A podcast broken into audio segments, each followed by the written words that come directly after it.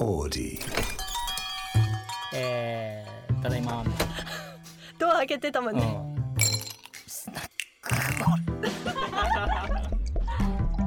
はあスナックオレ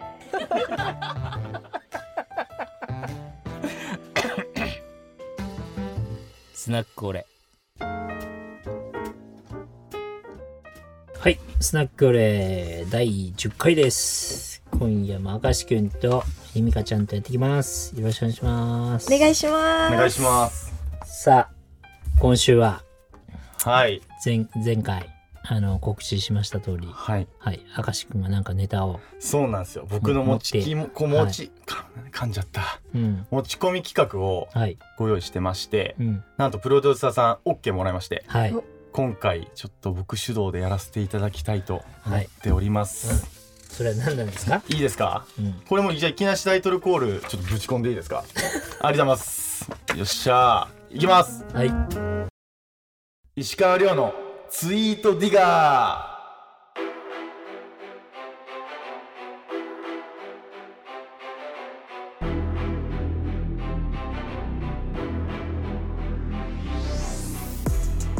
え？どういう意味？おーいいですね。始まりました。いやいや全然わかんない。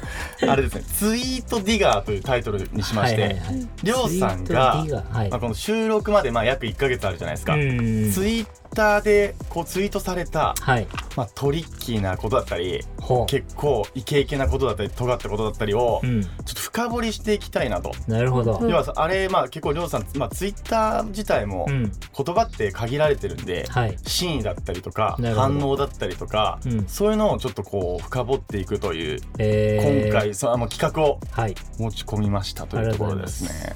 そうなんですよ。気そになる。れなんか言ってたか？そうです。もう僕も何個か気になったツイートもうん。確保してあるんで、はい。ちょっとそれいろいろ深掘っていきたいなと思ってましてちょっと試験的にちょっといい感じになるといいと思うんですけど、はいはい。早速やってきていいですか、うんちょっと全然わかんないんで。あれですねまあ僕がその、うん。こうつ気になるツイートに対して、はいはいはい。もうちょっと聞きたいことをこう掘っていきたいというまあおーなるほど。りょうさんのファンも、はいはい。まあなんか時事ネタというよりは、うん。あのツイート何だったんだろうとかより思想を思ってることをこう深掘っていくっていうようなうん。企画にしたいんですよね、わかりました。この10回目。は。はい。じゃあやってみましょう。あありがとうございます、はい毎回これで。つまんなかったらすぐあの質問コーナー行くんで。そうですね。頑張ります。はい。でももう探してますから。頑張る頑張ろう。はい。はい。はい。ということでまず掘りたいまず一発目のツイートあるんでいいですか？お願いします。はい。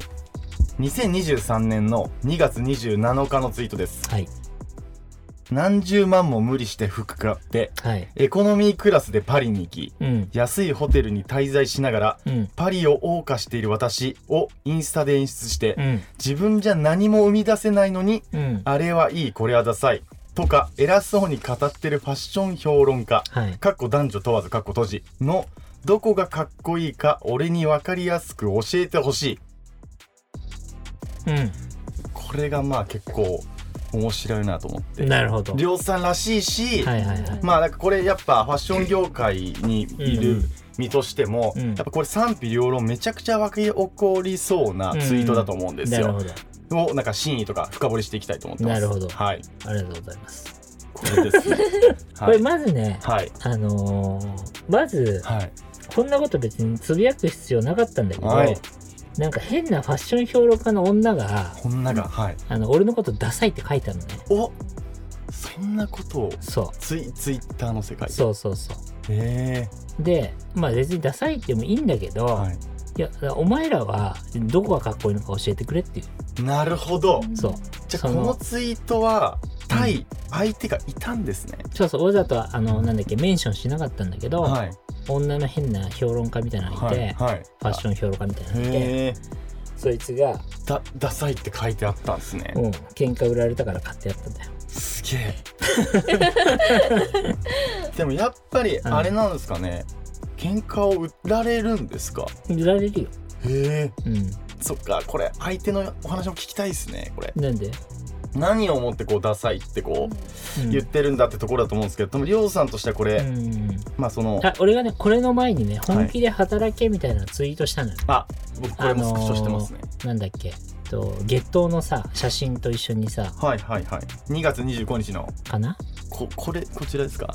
あそうそうそうそう。あこれも深掘りたかったですね。うん。これこれに対してこういう精神がダサいみたいなの書いてて、あこれに対してそもそもまず反論してたんですねそのファッション評論家の方もうんそうそうそう、へえうん、でこの精神はダサいみたいな。そう。なんでそんな一生懸命働いてることがダサいのかなと思って。はい。だしじゃあお前らの何がかっこいいのみたいなそういうことですね。そうなんですよ。まあもそもそもせはい。ファッションの評論家じゃなかったらそうは多分思わないんだよね、そうというのはりょうさんに対して。違う違う違う俺がそのファッションの人たちじゃなければ、はい。別にエコノミークラス乗ってようが何だろう関係ないんだけど、なんかそうやって自分はなんかこうセレブみたいなのを取り繕って、はい、はい。要は嘘じゃん。嘘なんですかね。虚構っていうか、うん。うん、なんまあかハイブランドに囲まれてそうそうそう。でなんかインスタ映えの高い服ばっかさ、はい。買ってさ、はい。なんかそういう着飾ってばっかいるのに、はい。でも実際の生活はそんな大変で、はい。そんな余裕もないのに、何を服にはい。何百万もかけて、うんでしかも人のことを評論してさそうっすね、あいつはいいあいつはダメだって、はい。お前らなんどこがかっこいいのお前の、確かに確かに。うん、で何も作り出してないわけじゃん、はい。評論してるからってことですよね。そうそうそうそうそう、あのまあそういう延長でいっぱいそういうなんか専門学校の先生とかもみんなそうなんだけど、はい。自分ではい。ブランドもやったことないし、はい。運営もしたことないのに、はい。お前らが何を教えられるのうんみたいな、先生徒に、はいうん、日本の政治家が経営者じゃの出身じゃない人たちばっかりがやってるから、はい。実際のことを全く分かってないし、はい。そうそうそう。まあそれ一緒じゃん。確かに。うん、ブランドをやって売れなかったから学校の先生やってるわけでしょ、うん。そいつらに何を教えてもらうの？みたいな、はいはいはい、まうん。それと一緒じゃん。あ、そういう評論家がこう、うん。まあ、かかってくる時もあったってことですね。だからまあ俺がこうやって言うから余計そういうやつらがいっぱい来る、そういうことですよ。目の敵みたいになってるみたいなそこともあるってことですよ、ね、だけどまあそれはまあなんていうの？言ったらまあそういう図式にしかならないっていうか、はい。うん、だって成功してる人の方が少ないわけだから、確かに確かうん みんな敵の方が多いに決まってんじゃん、に、だからまあ来るなら来いって感じ。うん、おおいいっすね。すごい面白い。だって別に俺はだって経験してるから、うん、実績もあるし。お前ら一人もあれじゃんって。最高ね、売れたことないじゃん。まあ結局、まあこのまあ僕は中立でこう回していきたいところもありますが まあ確かにその評論家の方に対してはそうやって自分で作り出さずにこうできてるまもんに対してただいい悪い言ってるだけじゃん、ね。お前ら何言ってんのみたいな、あうん、そういうことがあったのかなんか単純にそのファッションウィークとか、まあ、そういうところで、ううんうん。まあ有意義にやられてる方も絶対いるしかっこいい方もいる中で、うん。まあどういう違いがあるのかなと思ったんですけど、うんうんうん。ちょうどファッションウィークだったんだねその時パリの。そういうことっすよね、そうそうそうそう。なるほど。うん。いやでもなんか僕りょうさんのことその好きになったきっかけっていうのが、うんうんうん。そのインタビューとか見ててそのファッション業界の方がいろいろいる中で、うんうん。結構排他的じゃないですか、うんうん。なんかいろんな価値観を受け入れて新しいファッションかっこつけようぜみたいな感じのくせに、うんちょっと自分と違うファッションのスタイルの人たちをうん。否定したり、なんかダサいとか言うだけで戦ってるような界隈だと認識してたしてたんですよ。うん SNS が流行りだしたぐらいとか、うん。僕の周りもそうだったんで、うん。あすっげえ面白くないし気持ち悪いなと思ってたのをでりょうさんのインタビュー見たのがその初めてショーやったりとかでめちゃくちゃ多分批判受けたと思うんですよ、うん。その世界見てるとうん。よりこうネチョネチョしたファッション業界を僕見てきたんで、うん。本当に気持ち悪いその嫉妬だったりとか言いがかりを受けてきたんだろうなって勝手に僕想像しちゃったんですよ。でそれを結果で黙らしてやってきたみたいなのすごいいいなとかっこいいなと思ってたんで、うんうんなんかそういうのに通じる話だったりするのかなと思って聞きたかったんですよね。はい。だからその過去めちゃめちゃ戦ってこられました。うん。やっぱそういう姿かっこいいなと僕は思ったし、うん。なんかそういう本当にあじ新しいことをやる方が応援した方がいいのに、うん。そうじゃない排他的な世界はキモいなと思った中でうん。昔からそういう SNS もない時代からうさんが戦ってきたのが、いやかっけえと思ったんですよ、うん。そこのなんかどういう風な戦いが今まであったかもなんか聞きたいなって思うようなツイートだったんですよ、うん。これまで。うんなんかそもそも昔からはい。本当に違和感があったんだよね。いろいろそのファッション業界に対して。業界にはい。うん、なんで来年の 流行カラーが決まってんだろうとか。誰が決めてんのこれみたいなうん。決め決めてるらしいっすよね集まって。あだからあまあ最近は多分もうないないっていうか作れないのが分かっバレちゃった。なるほどなるほど。もう昔は、トップダウンだったけどってうんことですね、あとはもうほらメディアが限られてたインターネットがなかったからこう雑誌とかを使ってはい。無理やりこう世間を洗脳してたっていうかね来年は黄色だみたいな。確かに。なるほど。でも他に、うん。ほら情報収集がもうそれしかないからさみんな、あ来年は黄色なんだって、うん誰も何も疑わずにそういう風になってたと思うんだけど、そういうことに対してもなんかすごく違和感があったし昔から。はい。だからそうだねなん。か俺は俺からするとはい。純粋におかしいもんはおかしいって言ってただけなんだけど、でもやっぱりファッション業界の人たちってこう、まあファッション業界だけじゃないかもしれない。群れたがるじゃん、まあ確かに。そうっすね。そうっすね。群れたがるしなんか一個のものが流行ったらこれをかっこいいって言ってないと、うん。自分はダサいと思われちゃうみたいな、はい。うん、新しいものに対してこれがかっこいいって言うとえそれはないでしょって言われるのが嫌だみたいな、そうですね。うん。特に日本人とか意見言いづらいみたいなありますもんね。そうそうそう。だからわざとあのジャカルタ行った時もツイートしたんだけど、はい。みんながパリのファッションウィーク行く日日にはい。空港でいろんなファッション業界の人見見たのよ。同じ同じ日に。でそれはみんなパリに向かったの、どうん。でも俺らは同じ日にジャカルタに向かって、はいインドネシア行って。そう。でジャカルタであんだけ人がさコンパスのコラボレーションですね。来てくれて。やっぱああいうのこそなんかなんて言うんだろう。まあかっこいいって自分たち言うのはおかしいけどあ美学みたいなもんですか？うん。やっぱりお客さんをどっちが熱狂させられるかみたいなさ、うん。お前らはただ見見に行ってるだけでしょみたいな、うん、俺らはちゃんとお客さんと向き合ってこれだけファンの人たちが買いに来てくれてるどっちが価値があると思ってんの？みたいな、はいはい。うん、しかもねみんながパリに行ってる中、はい。俺らはアジアに行くっていう、なんかそれをやっぱなんだろう。うーん。認めないよねファッション業界の人は、認めない。なるほど。うん、みんなと違うことを。認めないっていうのは、うん。認めたいけどそれをいいって言っちゃうと自分がダサいって言われるのが嫌だみたいな。だからパリのがいいって言ってたいじゃん。うんはい。みんな。うん。でパリ行ったんだいいなみたいな。うん。なんかなんて言ったらいいんだろうね。うん。そういうのがとにかく昔から違和感があったんだよね。に、なるほど。うん、別にアジアでもこんだけお客さんをね熱狂させられてる方が、はい。なんか俺は価値があると思ってたし、はいうん、そうそうそうそそれをこうたた批判受けながらううん。戦い続けてきたんですね。だからそのですねっていうのは、うん。えーそういう意味じゃなくてうん。普通だったら心折れそうじゃないですか。そういうこと思った人が仮にりょうさん以外でいても、うんうんうん。そっから昔から思ってて、ファッションショーやったりとかバンキッシュからうん。言われずやってっていうことじゃないですか、うんうんうんうん。戦ってるってこといやなんかだからあの前も言ったかもしれないけどマイケル・ジョーダンの自伝見たことある？ネットフリックス。あ見たことあります。僕見たでしょ？見見ましたその後に。あのー見てないね。ひみかはね。ネットフリックスのジョーダンのあジのョなんだっけ、えーラストララストダンスね。っていうネはい。ットフリックスのマイケル・ジョーダンの僕あれあれ見てないやつは友達になれねえって僕言われて見てない。車の中二人きりの時終わったと思います僕そのマイケル・ジョーダンの半生みたいなうんドキュメンタリーがあるのよ。で、それがすごい楽しくて、途中から、なんか、ジョーダンって俺に似てるなと思ってたの。で、でなぜかっていうと、はいジョーダンって常になんか敵を作り続けるのね。うんうん自分にわざと。うんで、そいつに喧嘩売りながら強くなってくって。はいなんかそこがすっごい俺に似てるかも。戦ってるんですねうん。なんかこう、うん。常に誰か敵を作って敵見返してやるぞはいみたいな。バネみたいなですかうん、そういう戦い方かも。普通はみんな仲間を作りたい、うんうん。ですもんねうん。敵を作るあえてうん。なんかそれがこう、敵を作るというか、なんかこう、新しいことの証明をしたいみたいなさ。なるほど確うん。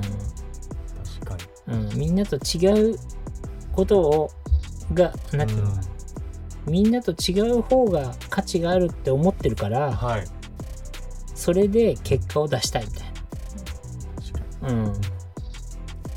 そう。なんかこうそうだね。そっちうん、うん難しいな。あでもそうですよね、うん。なんかみんながパリとかニューヨークがいいって言えば言うほど逆で攻めたいとうん。なんかジャカルタでこんなに売れてんの俺しかいないんじゃないとか。確かに。うんなんかそっちの方がいい。オリジナリティが大事ですよね、うん、そっちの方がかっこいいっしょみたいな。うん、だしなんかそういうのってなんか認められる日が来ないと思ってんのね俺は。えどういうことですか？あなんか。聞きたいっすそれ。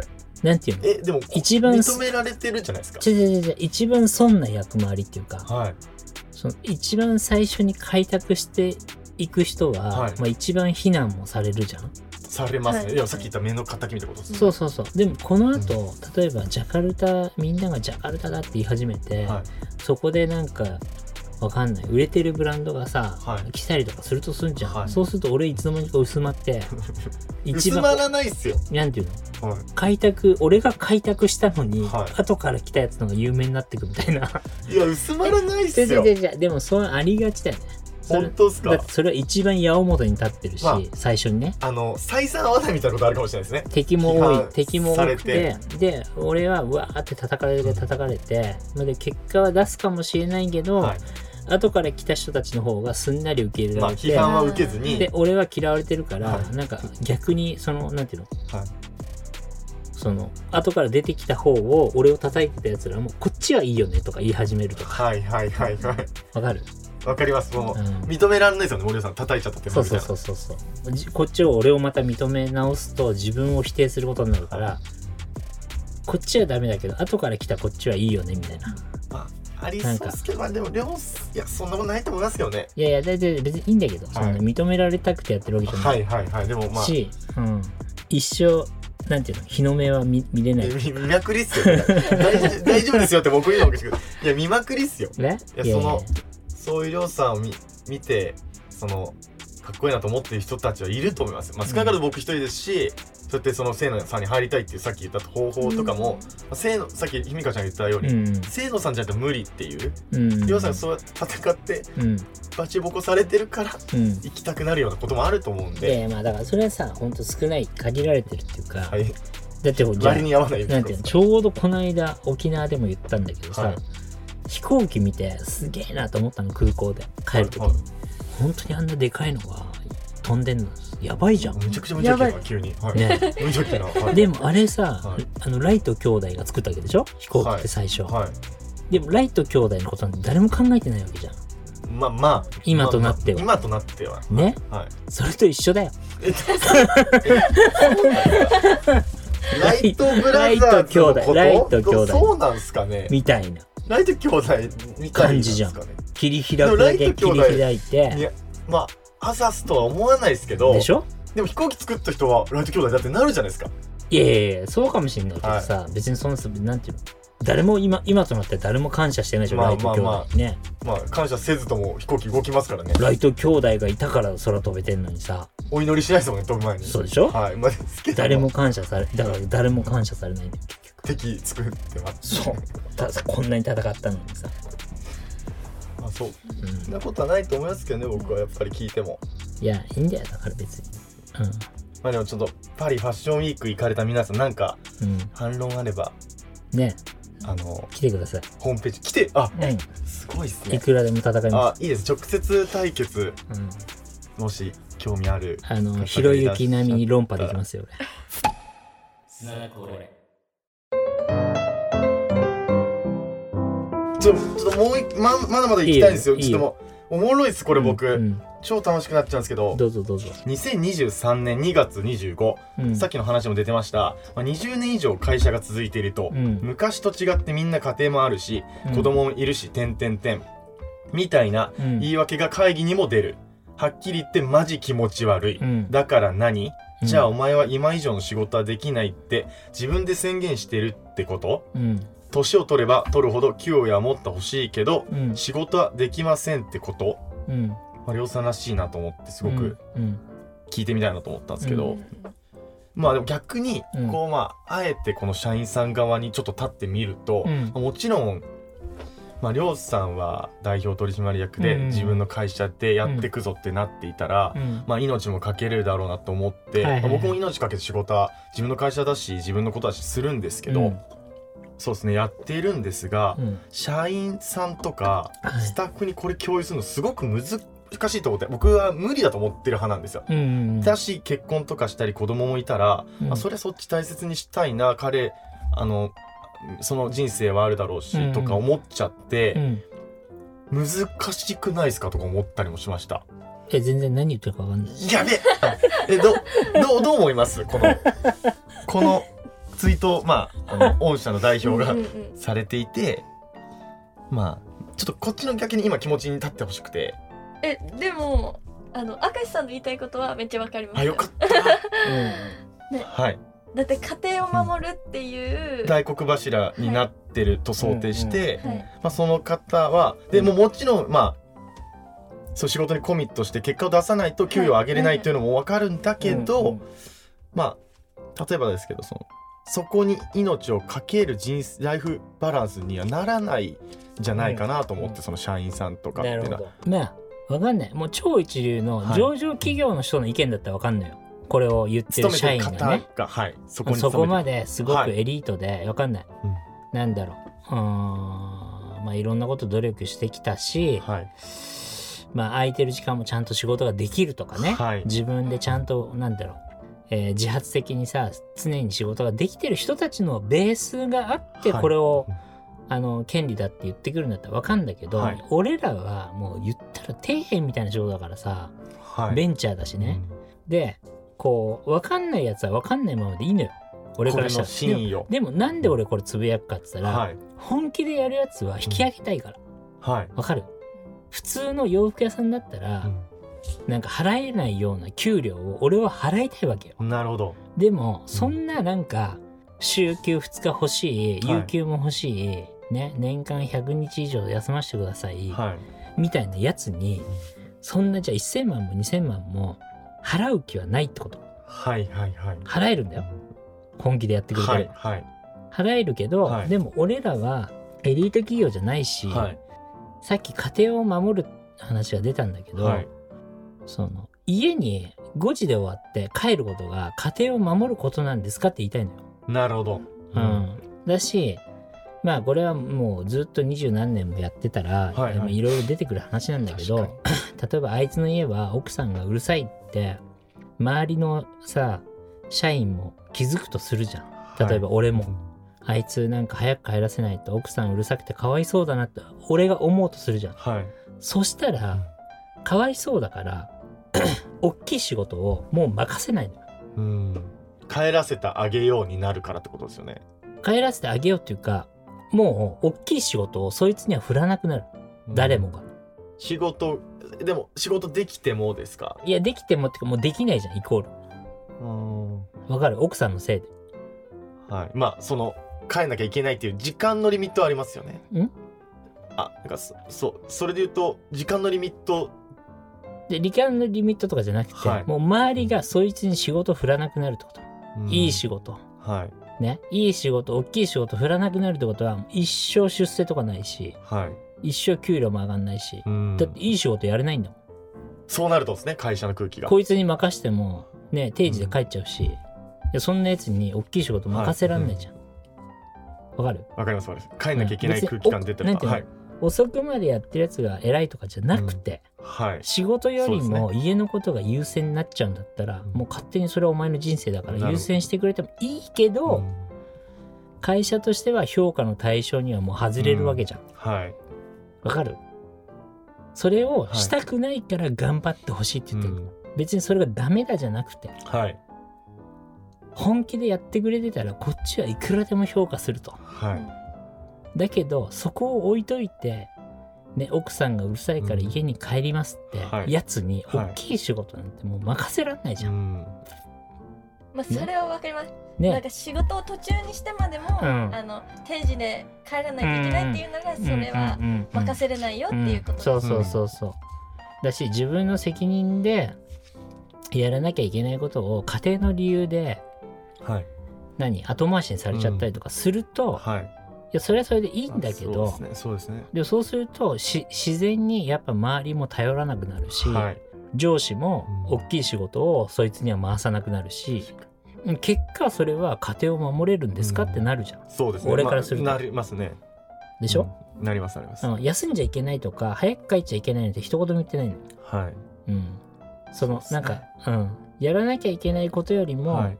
プライベートが大事にしたいんだったらうちの会社はちょっと違うよっていうだけ。いやそういうことですようん。ねだから本当に仕事、仕事的の方だったら、まあうんべそのさっき最初におっしゃってたうん。いい企業行ってうん、こっちにやればいいじゃんやって、でもじゃあできるのどうかじゃあ結果出してんのっていうところに奮い立たれるよねってことですもんね、うん。結論としては、いやいやそうそうだから大企業行ってそのやりそうたいいう権利が認められてるね、ところうね週に23日休んでても、はい。ボーナスがいっぱいもらえる会社にはい。就職できるんだったら、はい。そっち行けばいいじゃん。はい。だけ、そういうことっすよね。あ俺らはベンチャーだからうん。本気でやらないと稼げないし、うん。ねそういうふうに本気でやるやつにはい。俺も評価をしていかないと、はい。全員同じ均等にさ評価なんかしてたらさ一生懸命やってるやつと適当にやってるやつと一緒に給料上がってっちゃうじゃん。うんはい。そうっすね。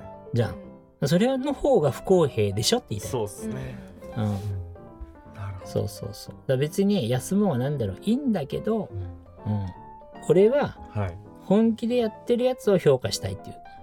もうそれだけ、はい。うん、で気持ちはわかるけど、はい。もう会社からしてみたらお前の都合なんて関係ねえから、まあそうっすよね、うん。そうじゃん。個人的にはね、そんなのおう全然子供の面倒見てやれよってなるけど、うんそれは会社の評価とは全く関係ない、うん。うん、おかしいっすね。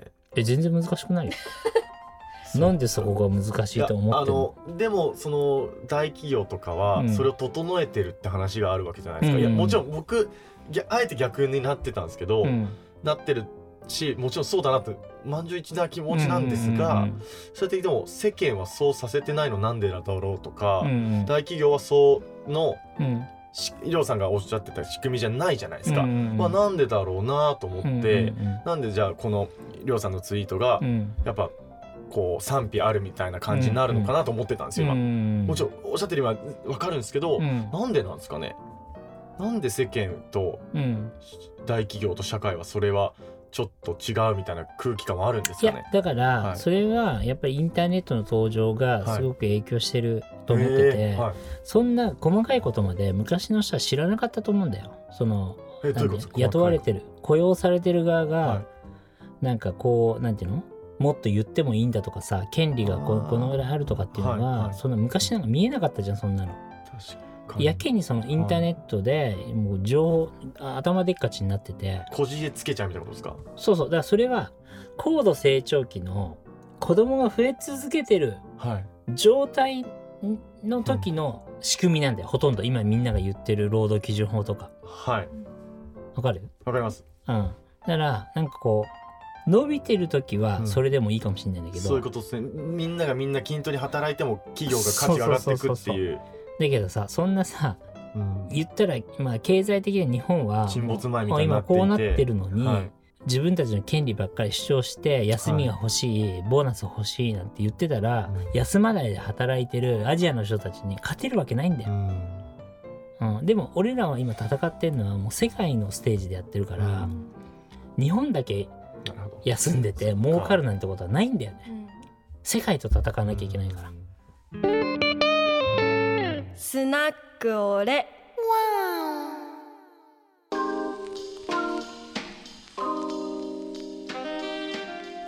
世界基準の会社ですよってことですようん、だしやっぱもうあの質が違うんだよ、質っすかえうん、全然違うの。やっぱりそのはい。わかんないけど、はい。俺は別に大学出てないからなんだけどさ、かはい。やっぱりこう大企業の30歳ぐらいの子。はいとかと喋ると、はい。むちゃくちゃ優秀だからね。いや優秀っすよね。うん、本当にうちにいるやつらバカばっかだなみたいな。だからその同じ30なるほど。歳がこれを言うのとは全く意味合いが違うっていうか。なるほど。わかる、まあベースがそうっすねまとは言えないですけど僕は。もうベースが全く違う、ん。あ片や3カ国語しゃしゃべれる30歳そう分かりやすいですねそこだとね。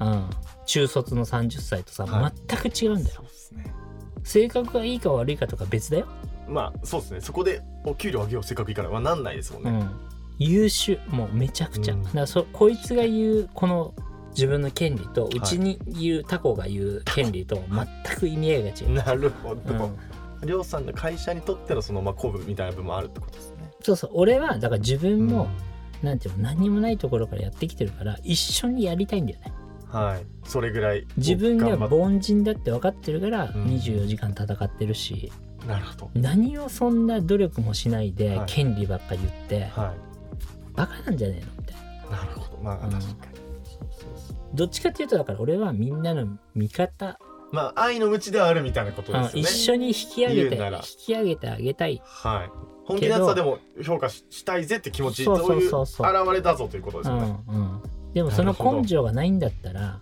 もう無駄じゃん。そういうことですね、ベンうん。世界で戦うベンチャーとしてやっていこうという性能うんうん。で働くと意味ってことですよね、もしタコと言われた社員の皆さんあの反論もありましたら 匿名でも構いません構いませんのでホームページまで。来てください。それ嬉しいです。お願いします、ありがとううん。じゃあ今夜はこの辺で。ありがとうございました。ございました。ありがとうございました